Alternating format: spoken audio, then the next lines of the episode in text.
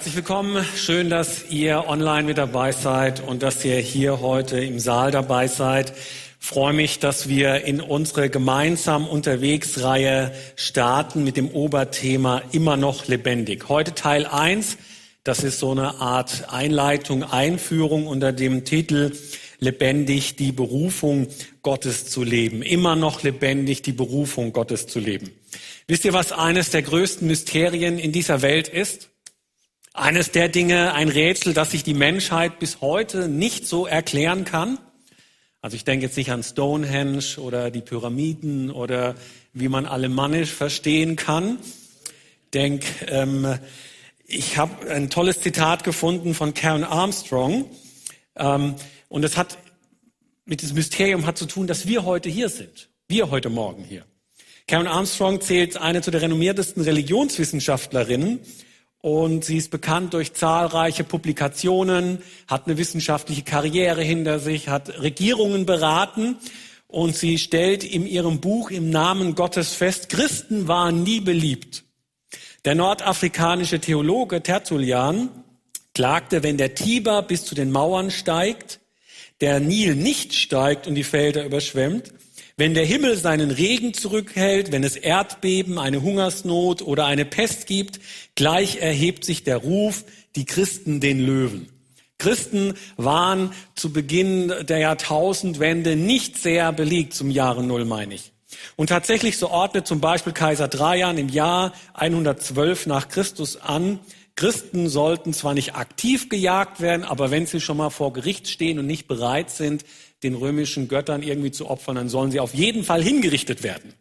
Und so stellt Karen Armstrong fest, nach allen Widrigkeiten zum Trotz war das Christentum im dritten Jahrhundert zu einer Macht geworden, mit der man rechnen musste. Und dann sagt diese Expertin, wir verstehen immer noch nicht wirklich, wie es dazu kam. Das Mysterium. Wir verstehen immer noch nicht wirklich, wie es dazu kam, dass sich das Christentum ausgebreitet hat. Und tatsächlich, ich finde, das hat ja was. Überlegen wir mal, wie kann es sein, dass so eine kleine Gruppe zu einer weltweiten Bewegung wird? Wie kann es sein, dass eine kleine Gruppe aus der Provinz, die zu Beginn als Sekte verschrien wurde, die an jemanden glaubten, der von den Toten auferstanden ist, wie kann das sein, dass sich das so dermaßen weltweit ausgebreitet hat? Und überlegen wir mal, wer am Anfang damit dabei war. Da ist ein Petrus dabei, instabil, sprunghaft, unsicher, mit einem riesen Mundwerk. Als Jesus verhaftet wird, da ist er noch mutig und schlägt einem der Beamten, der Jesus festnehmen will, ein Ohr ab. Aber wenige Minuten später verleugnet er dreimal hintereinander überhaupt Jesus zu kennen. Da ist mit dabei ein Thomas, der zweifelt, ob Jesus wirklich auferstanden ist von den Toten, obwohl es seine Kollegen ihm versichern. Mit dabei ein Jakobus und ein Johannes, die sogenannten Donnersöhne. Als es mal nicht so gut läuft mit Jesus, als ihnen eine Unterkunft für die Nacht verweigert wird, ihr Vorschlag, Jesus, komm, lass mal Feuer vom Himmel fallen und das komplette Dorf vernichten und die Leute ausrotten. Mit dabei ein voreingenommener Nathanael, der sich nicht vorstellen konnte, dass äh, der Messias aus so einer schäbigen Stadt wie Nazareth kommen könnte. Mit dabei ein Judas, der Jesus verraten hat und dann Selbstmord begangen hat. Was für eine Truppe. Wir würden sagen, was für eine Gurkentruppe. Wie kann das sein, dass entgegen aller Widrigkeiten sich das Christentum ausgebreitet hat? Wie kann das sein, dass es heute Millionen von Christen in dieser Welt gibt? Wie kann es sein, dass es Millionen von lebendigen Gemeinden weltweit gibt? Wie kann das sein, dass Gemeinde heute immer noch lebendig ist? Es kann ja nur sein, weil die ersten Nachfolgerinnen und Nachfolger von Jesus ihre Berufung gelebt haben. Es kann nur sein, weil die ersten Augenzeugen rund um die Ereignisse von Jesus von seiner Geburt bis zu seiner Auferstehung, das für die gesamte Menschheit aufgeschrieben haben, was sie selbst erlebt und erfahren haben. Es kann nur sein, weil die ersten Nachfolger von Jesus es glaubhaft der nächsten Generation versichern konnten, Jesus ist der Sohn Gottes. In keinem anderen ist das Heil zu finden als in ihm allein. Die Jünger Jesu waren gewöhnliche Männer mit einer außergewöhnlichen Berufung, kann man sagen. Und Gott hat die Jünger und die ersten Christen bevollmächtigt und gebraucht, um die Ausbreitung des Evangeliums einzuleiten und ja, um diese Welt auf den Kopf zu stellen. Ganz normale Männer und Frauen. Menschen wie du und ich. Die wurden zum Werkzeug, die Botschaft von Jesus bis an die Enden der Welt zu tragen. War das einfach? War das ein Selbstläufer? Nein, auf gar keinen Fall.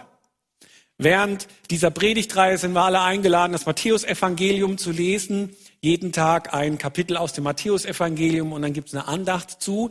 Und selbst am Ende des Matthäusevangeliums merken wir noch, wie fragil das Ganze ist. Da lesen wir in, in äh, Matthäus Kapitel 28 ab Vers 16, die elf Jünger gingen nach Galiläa auf den Berg, den Jesus für die Begegnung mit ihnen bestimmt hatte. Bei seinem Anblick warfen sie sich vor ihm nieder. Allerdings hatten einige noch Zweifel. Jesus trat auf sie zu und sagte, mir ist alle Macht im Himmel und auf Erden gegeben. Darum geht zu allen Völkern und macht die Menschen zu meinen Jüngern. Das sind die letzten Worte von Jesu auf Erden. Er lässt den Missionsbefehl. Und die Jünger, stehen die da so mit stolz geschwellster Brust, komm Jesus, gib's uns, Jesus, wir sind bereit für dich zu ziehen in den Tod? Nein, auf gar keinen Fall. Da ist von Unsicherheit die Rede, von Zweifeln. Und wir wissen ja nicht genau, was die Jünger jetzt in diesem Moment gedacht haben, aber wenn ich mich so in die hineinversetze, so einen Moment lang mir das vorstelle, wie das damals gewesen sein muss, vor dir steht der Mann, der die aktuelle Regierung zum Tode verurteilt hat. Die religiösen Führer des Landes sind auch nicht auf deiner Seite, die hassen dich und würden dich am liebsten tot sehen und ihr selbst seid nur so eine kleine Gruppe, maximal 100 Leute, also da hältst du dich ja eher bedeckt und denkst nicht daran, irgendwie die Welt anzugreifen und in die, zu allen Völkern hinzugehen. Da hältst du den Ball flach. Und aus der Apostelgeschichte, da wissen wir ja, die Jünger, die waren so perplex und die haben einfach nur himmelhoch geguckt und äh, konnten damit gar nicht umgehen. Und dann sind zwei Engel erschienen die dann gesagt haben, hey, was macht ihr denn noch hier? Warum steht ihr da und starrt in den Himmel hoch? Also, das, die waren total überfordert. Und erst nachdem der Heilige Geist dann an Pfingsten kommt, erst dann besitzen sie die Kraft und den Mut, das Evangelium auszubreiten. Und das, was sie von da an beginnen, das hat bis heute Auswirkungen. Sie, die ersten Christen, sind der Beweis dafür, dass Gott in Schwachheit zum Ziel kommt. In sich selbst verfügen die ersten Christen überhaupt nicht über die Mittel, diese Aufgabe zu bewältigen. Aber Gott führt sie, wie Paulus das mal später ganz schön beschreibt, im Triumphzug mit Christus mit, um das Evangelium auszubreiten. Ein Wohlgeruch für alle Nationen. Wie kann das sein? Wie kann das sein, dass entgegen aller Widrigkeiten sich das Evangelium des Christentums sich so ausbreitet? Wie kann das sein, dass heute noch Gemeinde lebendig ist? Es kann nur sein, weil die ersten Jesus-Nachfolgerinnen und Jesus-Nachfolger bereit waren, ihre Berufung zu leben. Trotz all ihrer Fehler und Charakterschwächen. Obwohl sie so außergewöhnlich gewöhnlich waren, hat ihr Einsatz, hat ihr Dienst, hat ihr Investment einen unauslöschlichen Wert und eine unauslöschliche Wirkung für diese Welt. Selbst heute kann man noch den Einfluss von ihnen sehen. Und wie nachhaltig ihr Dienst ist, ich finde, das sehen wir auch gerade doch in diesen Tagen. Dass in diesen Tagen so viele Nationen und Menschen gegen den Krieg in der Ukraine aufstehen, ihn verurteilen und sagen, dass das nicht in Ordnung ist. Das hat doch mit der Ausbreitung des Evangeliums zu tun, oder? Dass nicht das Recht des Stärkeren gilt, dass Menschen unterschiedlicher Nationen gleichberechtigt sind, es nicht in Ordnung ist, dem anderen mit Gewalt seinen Willen aufzuzwängen. Woher kommt das denn? Dass Menschen, die selbst nicht an Jesus glauben, intuitiv wissen, dass das richtig ist.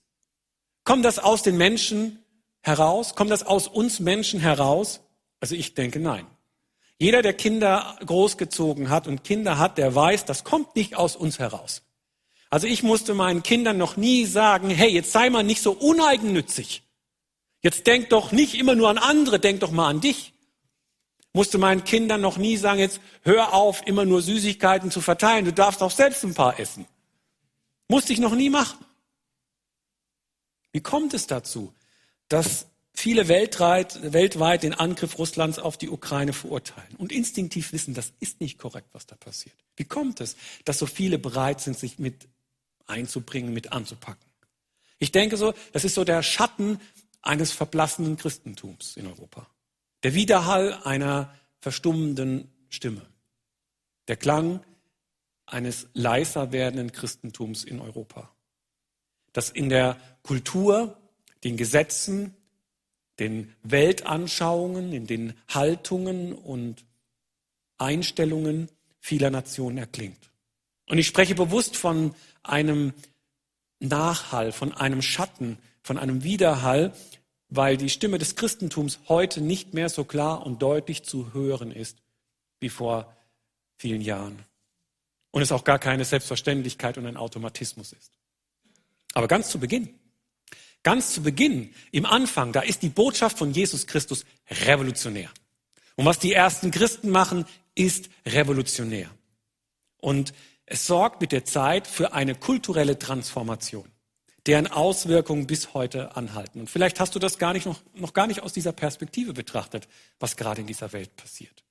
Ich muss da immer wieder an den Niedergang der DDR denken, an den Zusammenbruch der DDR, denn da haben auch Christen eine wichtige Rolle gespielt.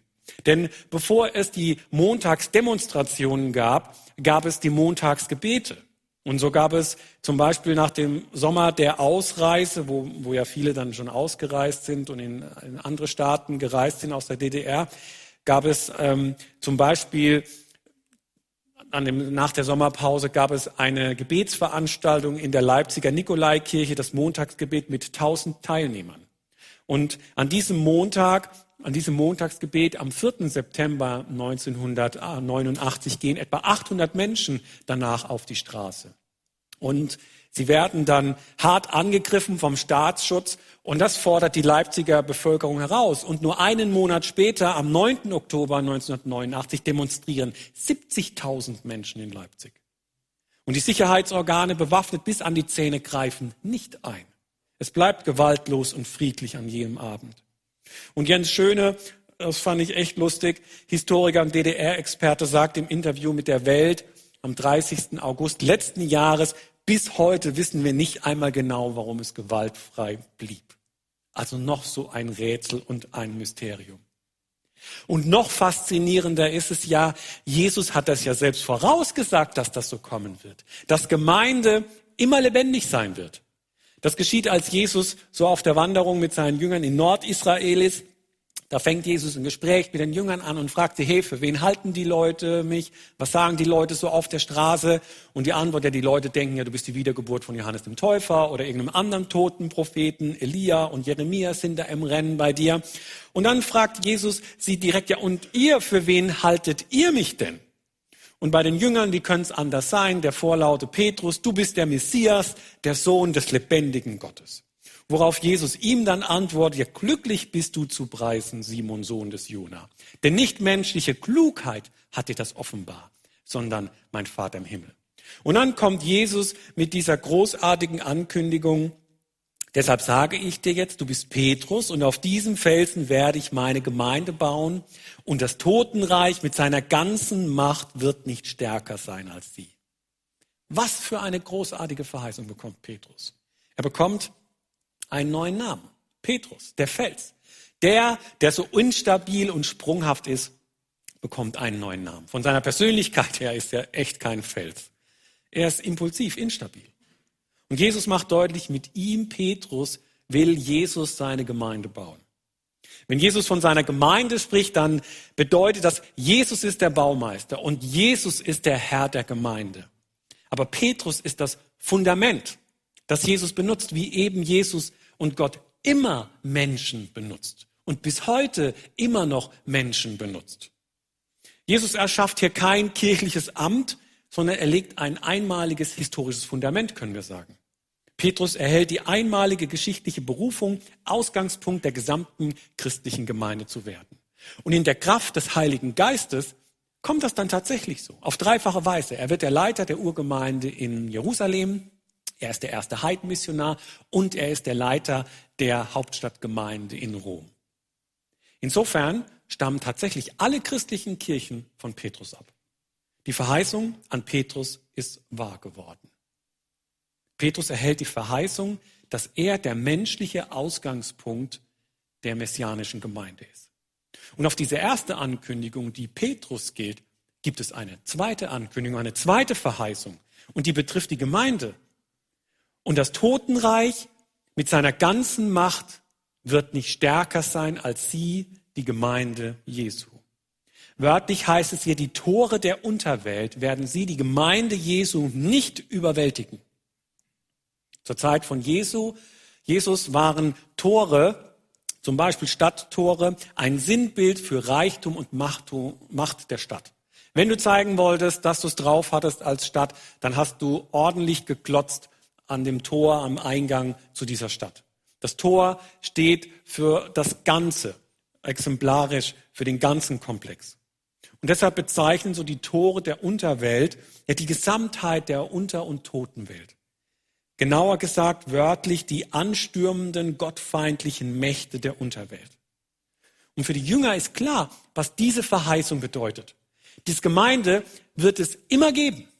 Gemeinde wird bis zur Wiederkunft von Jesus Christus lebendig sein. Denn alle Mächte der Hölle werden Gemeinde nicht überwinden können. Alle gottfeindlichen Mächte der Unterwelt haben keine Chance. Und so schlussfolgert Gerhard Meyer in seinem Matthäus-Kommentar Matthäus 16, 18 ist eine Lebenszusage im umfassendsten Sinne. Sie besagt, dass die Gemeinde von ewiger Dauer sein wird. Und auch diese Verheißung ist wahr geworden. Und diese Verheißung gilt immer noch. Und wenn du daher überhaupt gar nichts aus diesem Gottesdienst irgendwie mitnehmen solltest, dann bitte das. Gemeinde wird immer lebendig sein. Gemeinde wird es immer geben. Alles auf, andere auf dieser Erde wird irgendwann mal vergehen. Aber Gemeinde, die Familie Gottes im Himmel und auf Erden, wird es immer geben. Sie wird immerfort existieren. Jesus macht hier vor 2000 Jahren eine bahnbrechende Ankündigung. Ich, Jesus, der Sohn des lebendigen Gottes, ich baue Gemeinde. Jesus baut kein Geschäft, er eröffnet auch keine Firma, er eröffnet keine Filiale, er gründet keine Nation, er bildet auch keine Regierung. Jesus sagt, ich baue meine Gemeinde. Und Jesus versichert uns, ich will meine Gemeinde bauen. Und keine sichtbare oder unsichtbare Macht kann diese Gemeinde töten. Sie wird immer lebendig sein.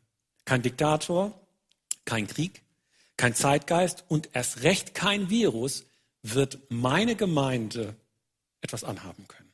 Gemeinde wird immer lebendig sein.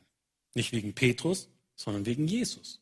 Petrus ist genauso instabil und labil, wie wir es manchmal ja auch sind.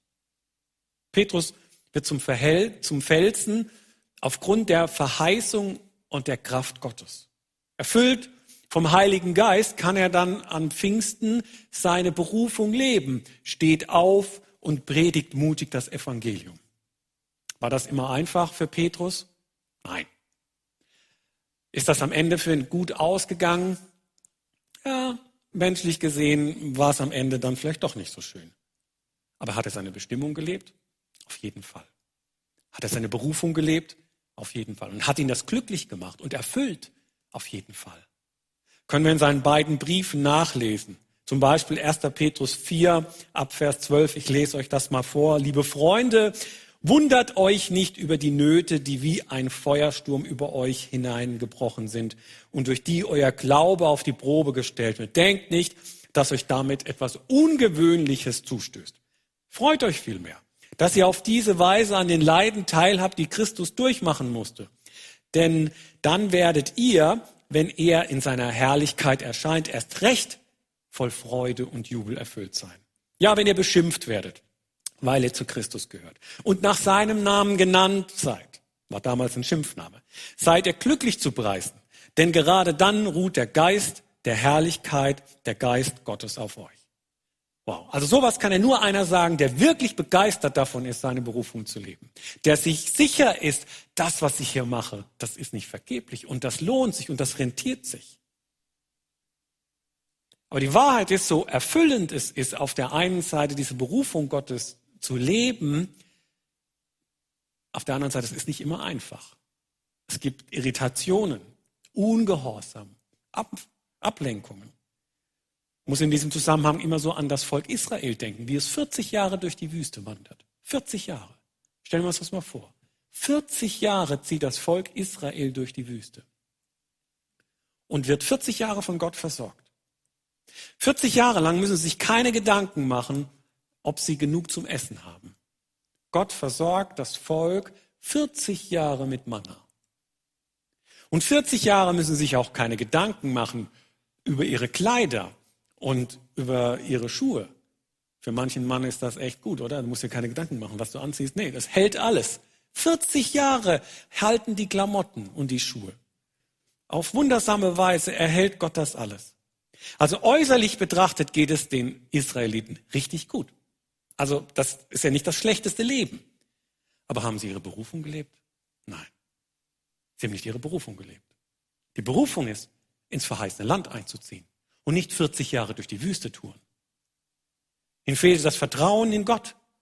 Als die ausgesandten Kundschafter zurückkommen, vertrauen sie nicht auf Gott, sondern sehen auf ihre eigene Kraft, auf ihre eigenen Stärken, auf ihre eigenen Begabungen und bekommen es angesichts der Herausforderungen, die vor ihnen liegen, mit der Angst zu tun.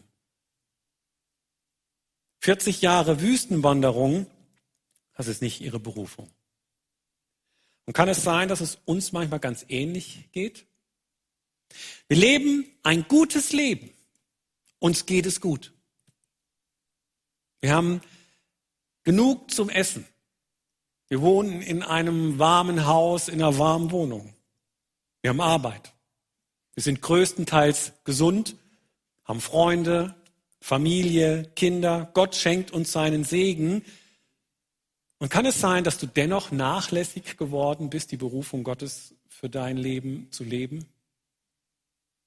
Äußerlich betrachtet segnet Gott dein Leben. Und gleichzeitig kann es sein, du lebst nicht die Berufung Gottes für dein Leben. Überleg doch mal. Wie hast du die letzten drei oder fünf Jahre denn gelebt? Hast du die Berufung Gottes gelebt? Kannst du das für dich sagen? Oder überleg doch mal, wie willst du die nächsten drei, fünf oder zehn Jahre leben? Wenn das so bei dir andockt, dann lade ich dich heute ein, wieder Gott zu vertrauen und die Berufung Gottes für dein Leben anzunehmen. Wie diese Berufung Gottes für unser Leben aussieht, das schauen wir uns die nächsten Sonntage an. Sonntag für Sonntag entdecken wir, zu was für einem Leben Gott uns berufen hat. Heute ist mir nur mal so wichtig zu sagen, wenn es um Berufung geht, ich kann dir nicht sagen, was für einen Partner du heiraten sollst.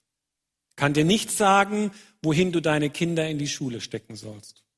Kann dir nicht sagen, welchen Beruf du ausüben sollst. Kann dir nicht sagen, wo du wohnen sollst, wie du wohnen sollst und was du den Rest deines Lebens anfangen sollst. Aber was ich weiß, unser aller Berufung ist es, mit der Gemeinde Jesu verbunden zu leben. Weil sie bis in alle Ewigkeit lebendig sein wird. Das ist das Erste, was ich dir sagen kann. Dass wir alle mit Gemeinde Jesu verbunden leben sollen. Das ist unsere Lebensberufung. Und dass dann zweitens die Aufträge, die für Gemeinde gelten, auch für unser Leben gelten. Und es stellt sich eigentlich immer nur die Frage, bist du bereit? Bist du bereit, Gott und seinen Zielen mit deinem Leben zu dienen? Bist du dabei? Machst du mit? Bist du mit unterwegs? Gott will, dass wir gute Verwalter dessen sind, was er uns anvertraut hat. Bist du bereit? Das ist die Frage. Mit den Worten von Paulus, gebt also sorgfältig darauf acht, wie ihr lebt. Verhaltet euch nicht wie unverständige Leute, sondern verhaltet euch klug. Macht den bestmöglichen Gebrauch aus eurer Zeit. Gerade weil wir in einer schlimmen Zeit leben. Aktuell. Lasst es daher nicht an der nötigen Einsicht fehlen, sondern lernt zu verstehen, was der Herr von euch möchte. Die Frage ist, bist du bereit? Bist du bereit, Gott und seinen Zielen mit deinem Leben zu dienen? Lass es mich zum Schluss nochmal so sagen. Also, nicht wenige behaupten, das Christentum in Europa, die Zeit des Christentums ist zu Ende. Das Licht des Christentums ist am Verlöschen. Gemeinden und Kirchen schrumpfen. Wird immer schwieriger, Mitarbeiter zu finden und Mitarbeiter zu begeistern. Immer mehr Menschen treten aus der Kirche aus. Immer mehr, weniger Menschen werden von Kirchen und Gemeinden erreicht. Und Corona beschleunigt diese, erheb, diese ganze Entwicklung erheblich und hat für eine große Distanzierung unter uns gesorgt. Und ich finde, ja, das hat was. Das merken wir selbst als Gemeinde und können es nicht von der Hand weisen.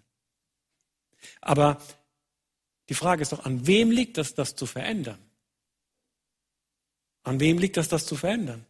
Wer trägt die Verantwortung dafür, dass das Evangelium weiterläuft, dass es weiter verbreitet wird? In wessen Hand liegt es, dass unsere Kinder, Enkel und Urenkel von Jesus hören? Wer kann dazu beitragen, dass der Einfluss des Christentums nicht aus unserer Gesellschaft schwindet? Es sind doch wir. Du nicht. Wir tragen Verantwortung dafür. Es ist an uns, Gemeinde zu sein, die dank der Verheißung von Jesus immer noch lebendig ist und immer lebendig sein wird, bis in alle Ewigkeit. Und so liegt es an uns, an dir und mir, dass wir unsere Berufung leben. Es liegt an uns. Das Gute ist, Gemeinde besteht schon immer aus Leuten, wie wir sie sind. Menschen, die bereit sind, mit anzupacken. Menschen, die bereit sind, sich einzubringen. Meinen Menschen, die bereit sind, sich finanziell zu investieren. Menschen, die bereit sind, Zeugen zu sein. Von dem zu erzählen, was sie mit Jesus erleben. Nicht spektakulär, einfach total normal. Menschen, die bereit sind, andere einzuladen, Nächstenliebe zu zeigen. Menschen, die bereit sind, gesellschaftliche Verantwortung zu übernehmen. Menschen, die bereit sind, sich anderen in ihrer Not zuzuwenden. Menschen, die unterwegs sind zu den Menschen, damit sie Gottes Liebe erfahren, ihre Not gelindert wird und sie persönlich wachsen. Und wenn du so eine Person bist, dann herzlichen Dank und herzlichen Glückwunsch. Denn dann bist du so jemand, über den Paulus sagen würde, du achtest sorgfältig darauf, wie du lebst. Du bist jemand, der sich klug verhält. Und du bist jemand, der gelernt hat zu verstehen, was Jesus, der Herr, von dir möchte. Und wenn du heute Morgen noch nicht an dieser Stelle bist, ja, dann lade ich dich ein, mit unterwegs zu sein. Verbinde dich mit Gemeinde. Vielleicht bist du noch abwartend und zögerlich, eher auf Distanz. Und die letzten Monate der Pandemie haben nicht nur für eine äußere Distanz, sondern auch so eine innerliche Distanz gesorgt. Ich lade dich ein, mit an Bord zu sein. Ich lade dich ein, dass wir gemeinsam unterwegs sind. Meine Hoffnung für diese Predigtbrei ist, dass wir alle so eine Auffrischung erfahren, wozu Gott uns in dieser Welt gelassen hat. Und er uns nicht sofort in den Himmel geholt hat zu dem Zeitpunkt, als wir zum Glauben an ihn gekommen sind. Und daher schauen wir zu den nächsten Sonntage die Aufträge Gottes an, die er für seine Gemeinde hat. Wir beschäftigen uns mit der Berufung von Jesus Nachfolgern und Jesus Nachfolgerinnen. Und wir werfen einen Blick auf das Wesentliche unseres Glaubens und unseres Lebens.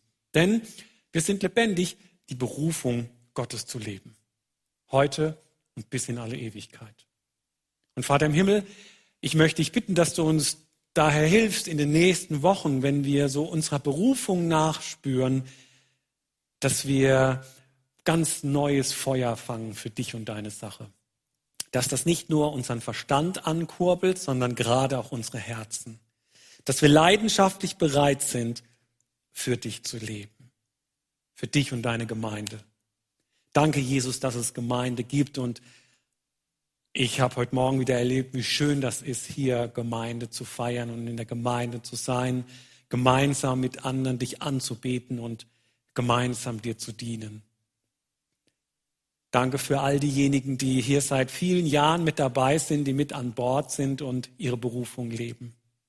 Ich bitte dich für all diejenigen, die noch zögerlich sind, dass du sie in Klarheit gibst durch deinen Heiligen Geist, wo und an welcher Stelle sie sich einfach einsetzen können für dich.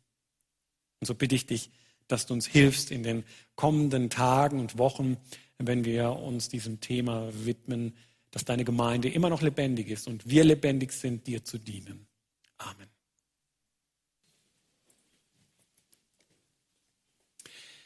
Geht mit der Einsicht, dass wir als Christen Verantwortung tragen für alle Menschen.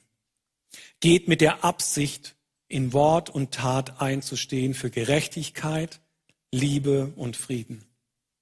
Geht mit der Aussicht, dass der Herr euch begegnet, wenn ihr dem Geringsten Gutes tut. Dazu segne und behüte euch der allmächtige und barmherzige Gott. Gott der Vater, Gott der Sohn und Gott der Heilige Geist. Amen.